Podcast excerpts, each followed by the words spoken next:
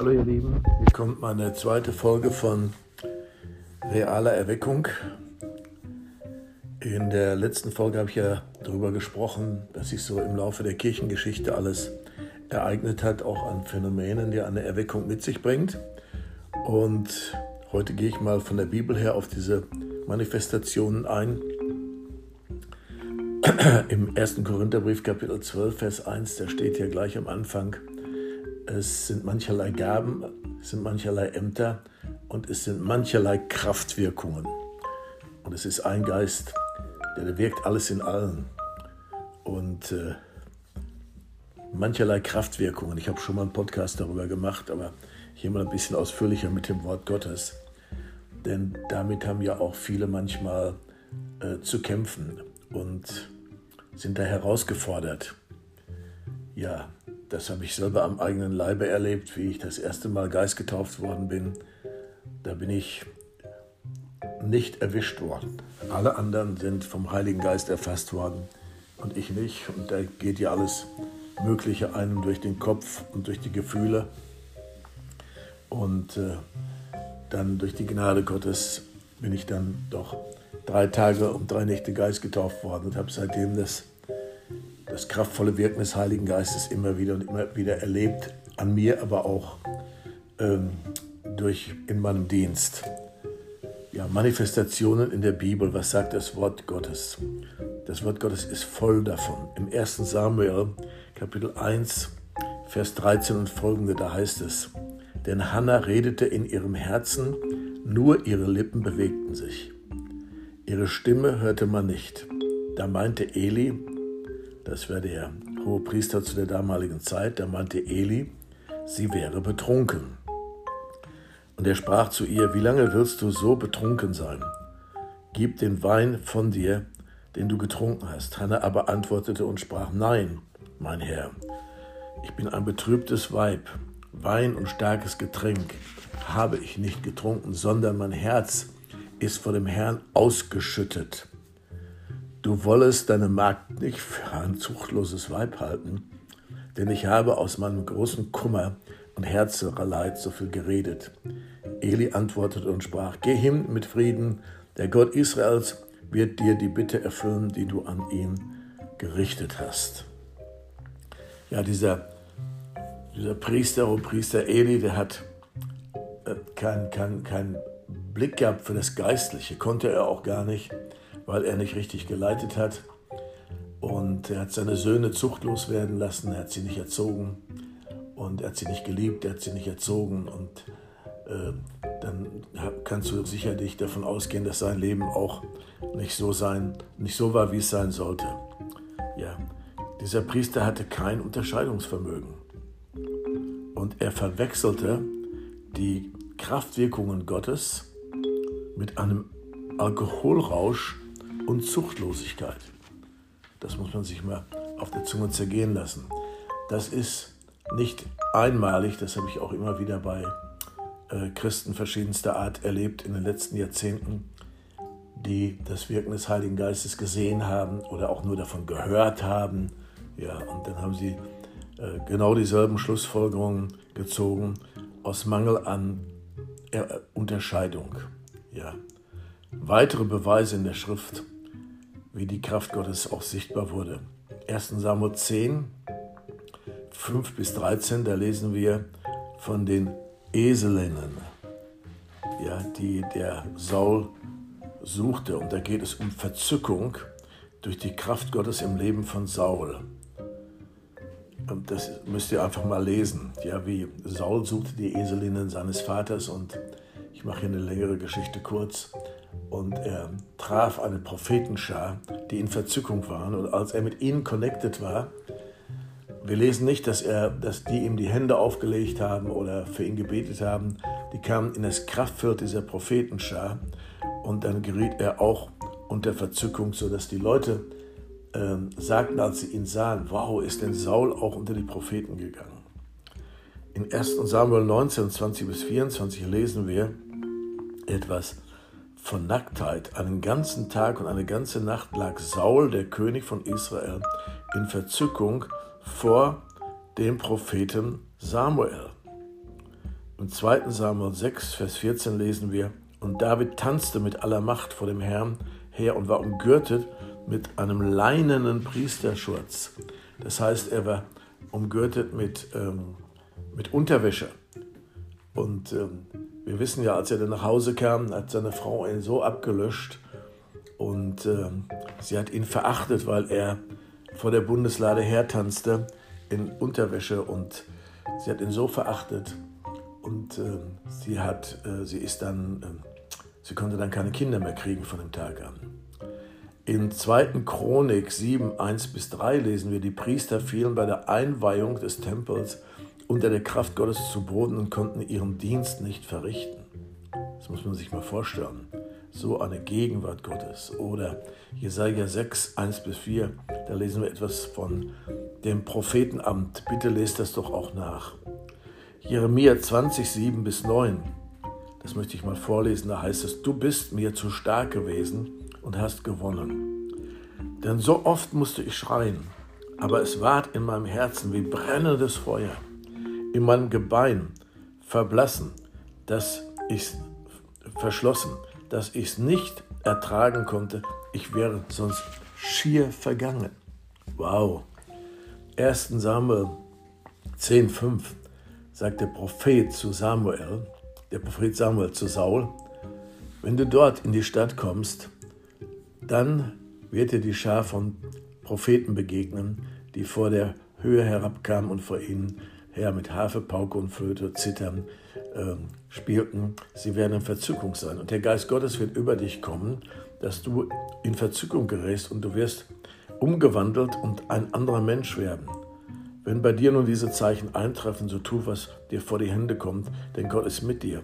Und als Saul sich wandte, um von Samuel wegzugehen, gab ihm Gott ein anderes Herz. Und alle diese Zeichen trafen ein am selben Tage.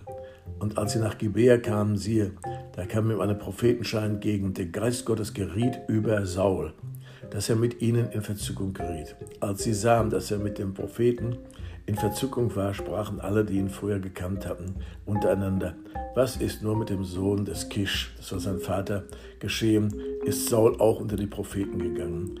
Und als seine Verzückung aufhörte, kam er nach Gebea und dort ähm, fand er dann die verloren gegangenen Eselinnen. Ja, habe ich doch nochmal vorgelesen.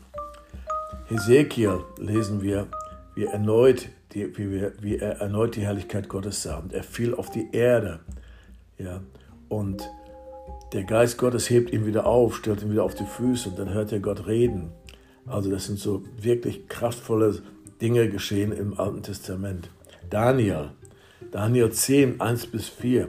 Ach, ganz wichtig nachzulesen, wie die Kraft Gottes auf ihn kam und er äh, keine, keine Kraft mehr hatte, sich aufzurichten. Ja. Oder Maleachi 3,20, euch aber, die ihr meinen Namen fürchtet, soll aufgehen die Sonne der Gerechtigkeit, heil unter ihren Flügeln, und ihr sollt herausgehen und springen wie die Mastkälber. Also, das schaffst du ja gar nicht von dir heraus, äh, aus eigenem äh, Enthusiasmus. Gehen wir mal ins Neue Testament. Da lesen wir Matthäus 3, 16 und 17 von der Taufe Jesu. Und als Jesus getauft ward, stieg er alsbald herauf aus dem Wasser. Und siehe, da tat sich ihm der Himmel auf und er sah den, er sah den Geist Gottes wie eine Taube herabfahren und über ihn kommen. Er musste sich das nicht einbilden. Das war nicht eine Theologie, die er anzunehmen hatte oder eine, eine äh, emotionale Mystik oder so etwas. Er sah, wie der Geist Gottes auf ihn herabkam. Und siehe, eine Stimme vom Himmel herabsprach, das ist mein lieber Sohn, und den habe ich wohlgefahren. Also er hörte eine Stimme, das heißt, das war, das war, das war real. Und darum geht es ja auch eigentlich in unserem Leben. Es geht um einen realen Umgang Gottes mit uns und wir mit ihm. In Matthäus 8, 28, da lesen wir äh, von einem gewalttätigen Mann, der dämonisiert war und der war in den Grabhöhlen. Und äh, dann kam Jesus in ihre Gegend und was dann passierte, war folgendes. Sie, sie schrien, sie schrien, sie schrien Jesus an, was willst du von uns, Sohn Gottes? Bist du hergekommen, uns zu quälen, ehe es Zeit war? Und dann baten ihn die Dämonen, dass sie ihm eine Herde Schweine ausfuhren durften. Und Jesus sagte, fahrt aus. Das war alles. Fahrt aus. Und sofort fuhren die Dämonen in die Herde von Säure. Die ganze Herde stürmte den Abhang herunter und sie ertranken im Wasser. Was für ein Gottesdienst. Was für ein Gottesdienst. Wenn wir heute solche Gottesdienste hätten, wo sich die Macht Gottes so erweisen würde, viele Menschen würden kommen, um geheilt zu werden. Viele Menschen würden kommen, um befreit zu werden. Ja, wie war die Reaktion der Bewohner, als sie die Kraft Gottes sahen? Sie haben ihn aus der Gegend hinaus geboten. Ja, denn die Hirten flohen ja und erzählten überall in der Stadt, was passiert war. Und dann haben die Leute, sind die Leute gekommen, sind so unter Furcht gekommen, Furcht Gottes, da sagten sie, geht, geht bitte hinaus, bitte verlasst dieses Gebiet. Sie waren in ihren religiösen Gefühlen verletzt. Oh mai, oh mai, oh mai. Nirgendwo steht in der Bibel, dass der Heilige Geist ein Gentleman ist. Das wird manchmal so so gepredigt, ja, weil es ist auch so eine menschliche Vorstellung, die, die wir da so haben. Aber in meiner Bibel steht oft, dass er Kraft ist. Kraft, Kraft, Kraft. Matthäus 17, 1 und folgende. Ja, da wird, da wird die Gegenwart Gottes sichtbar, als Jesus mit Petrus, Jakobus und Johannes auf einen hohen Berg gingen und er wurde verklärt. Das war etwas Reales. Und sein Gesicht leuchtete wie die Sonne, das war real. Das war keine, keine ähm, Fantasie, das war keine, wie soll ich mal sagen, keine Halluzination. Und es erschienen ihm Mose und Elia und die redeten mit Jesus. Das war real. Und die Jünger fangen dann irgendwie an, dummes Zeug zu reden und wurden auch von einer Wolke überschattet. Und eine Stimme aus der Wolke kam dann, das ist mein lieber Sohn, an dem ich wohlgefallen habe, den sollt ihr hören. Und die Jünger fielen um auf die Nase vor Schreck und zitterten. Ja, wenn man Gott begegnet, dann passieren seltsame Dinge auch mit einem und in einem. Und immer wieder lesen wir auch, die Menschen fielen zu Boden, weil die Furcht Gottes auch auf einmal über sie kam. Machterweise Gottes, Freude im Heiligen Geist. Lukas 10, 21, selbst Jesus hatte diese Erfahrungen. Zu der Stunde freute sich Jesus im Heiligen Geist und sprach, ich preise dich, Vater, Herr des Himmels und der Erde, weil du dies den Weisen und den Klugen verborgen hast und hast es den Unmündigen, den Einfachen offenbart. Ja, Vater, so hat es dir wohlgefallen. Ja, Vater, da es also deine Lust war vor dir. Wow. Ja, es geht um Einfachheit auch in unserer Beziehung zu Jesus, zum Vater und zum Heiligen Geist. Dann die Gefangennahme Jesu, Johannes 18, Vers 6, als nun Jesus zu ihnen sagte, ich bin's, wichen sie zurück und fielen zu Boden. Ja. Matthäus 27, 51, und siehe, der Vorhang im Tempel zerrissen zwei Stücke von oben bis unten. Und die Erde erbebte, die Felsen zerrissen, die Gräber taten sich auf und viele Leiber der entschlafenen Heiligen standen auf und gingen aus den Gräbern nach seiner Auferstehung und kamen in die heilige Stadt und erschienen ihnen, erschienen viele von ihnen. Ja, dann Johannes 20, Vers 19. Am Abend aber dieses ersten Tages der Woche, als die Jünger versammelt waren, und die Türen verschlossen aus Furcht vor den Juden, kam Jesus und trat mitten unter sie durch die Wand und sprach, Friede sei mit euch. Boah. Und dann sagt er zu ihm, nehmt hin den Heiligen Geist. Apostelgeschichte 2 kennen wir, ja, sie waren gemeinsam zusammen im Gebet, da war eine geistliche Einheit und dann fiel der Heilige Geist auf sie und äh, Brausen vom Himmel das ganze Haus wurde erfüllt, Feuerzungen setzte sich auf jeden Einzelnen. Alle wurden erfüllt mit dem Heiligen Geist. Alle sprachen in neuen Zungen. Und äh, ja, äh, eine gewaltige Machtdemonstration der Kraft Gottes. Die keine Unterscheidung hatten, haben auch hier gesagt, nun am frühen Morgen sind die schon total betrunken vom Wein. Äh, so ist das immer derjenige, der nicht wirklich im Geist geht und wird die Machterweisungen Gottes sehen, der hat immer irgendeine Erklärung. Ja, selbst wenn Leute geheilt werden, befreit werden, die haben immer eine Erklärung. Ja, ähm, man glaubt ja auch immer das, was man glauben will.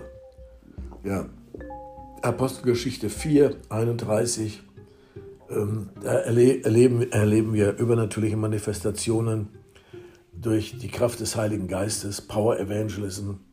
Dann Apostelgeschichte 5, 15 lesen wir, wie allein der Schatten von Petrus einen Kranken gesund gemacht hat oder Kranke gesund gemacht hat. Ja, das ist einfach so, wenn die Gegenwart Gottes ganz stark ist.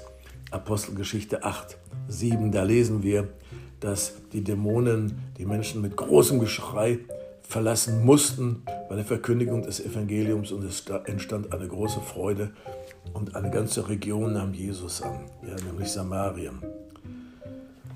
So können wir weitergehen und weitergehen und weitergehen in der Apostelgeschichte. Das geht bis in die Offenbarung hinein. Ja, damit will ich mal für heute enden. Es gibt noch viel mehr Bibelstellen auch im Neuen Testament. Aber ich will zum Schluss noch Offenbarung 1, Vers 17 lesen. Da sagt der Johannes, und als ich ihn sah, fiel ich zu seinen Füßen wie tot.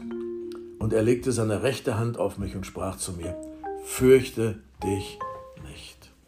Fürchte dich nicht. Und vielleicht noch Epheser 3, 20 und 21. Er aber, der durch die Macht, die in uns wirkt, unendlich viel mehr tun kann, als wir je erbitten und uns ausdenken können. Er werde, er werde verherrlicht durch die Gemeinde und durch Christus in allen Generationen für ewige Zeiten. Für ewige Zeiten. Ich bete, dass du wirklich offen wirst für reale Begegnungen mit dem Heiligen Geist. Denn wir leben im Zeitalter des Heiligen Geistes und er ist unermüdlich dabei, weltweit ähm, ja, sein, sein Werk zu tun und die Pläne Gottes in Erfüllung zu bringen. Und er ist auch der Einzige, der Jesus wirklich verherrlichen kann. Ja, niemand kann das von sich aus. Und wenn er noch so viel guten Willen hat und wenn er noch so fromm drauf ist, aber es ist immer durch die Gefahr, dass wir uns selbst verherrlichen, unsere Denomination, unsere Theologie, unsere christliche Kultur, äh, unsere Begabungen, unsere Religiosität, äh, unsere Dienste, unsere Vollmacht, was auch immer. Der Heilige Geist ist der Einzige, der wirklich Jesus verherrlichen kann. Deswegen können wir gar nicht genug vom Heiligen Geist haben. Und äh, damit äh, will ich hier abschließen für den heutigen Tag. Und Vater, ich bete im Namen Jesus, dass du auf jeden, der das hört, dass du mit Kraft kommst. Ich bete um Zeichen und Wunder, ich bete für Heilung, für körperliche Heilung, ich bete für geistliche Heilung, für emotionale Heilung, ich bete für die Heilung der Vergangenheit und ich bete für eine tiefe Offenbarung dessen, was du, Jesus, am Kreuz vollbracht hast, nämlich eine vollkommene Erlösung. Ein vollkommenes neues Leben hast du ermöglicht, als du ausriefst, es ist vollbracht. Ich bete um das größte Wunder, dass du wiedergeboren wirst durch den Heiligen Geist. Und ich bete, dass du geistgetauft wirst, dass du wirklich geistgetauft wirst, um ihm vollmächtig dienen zu können. Gott sei mit dir. Das war's für heute. Tschüss.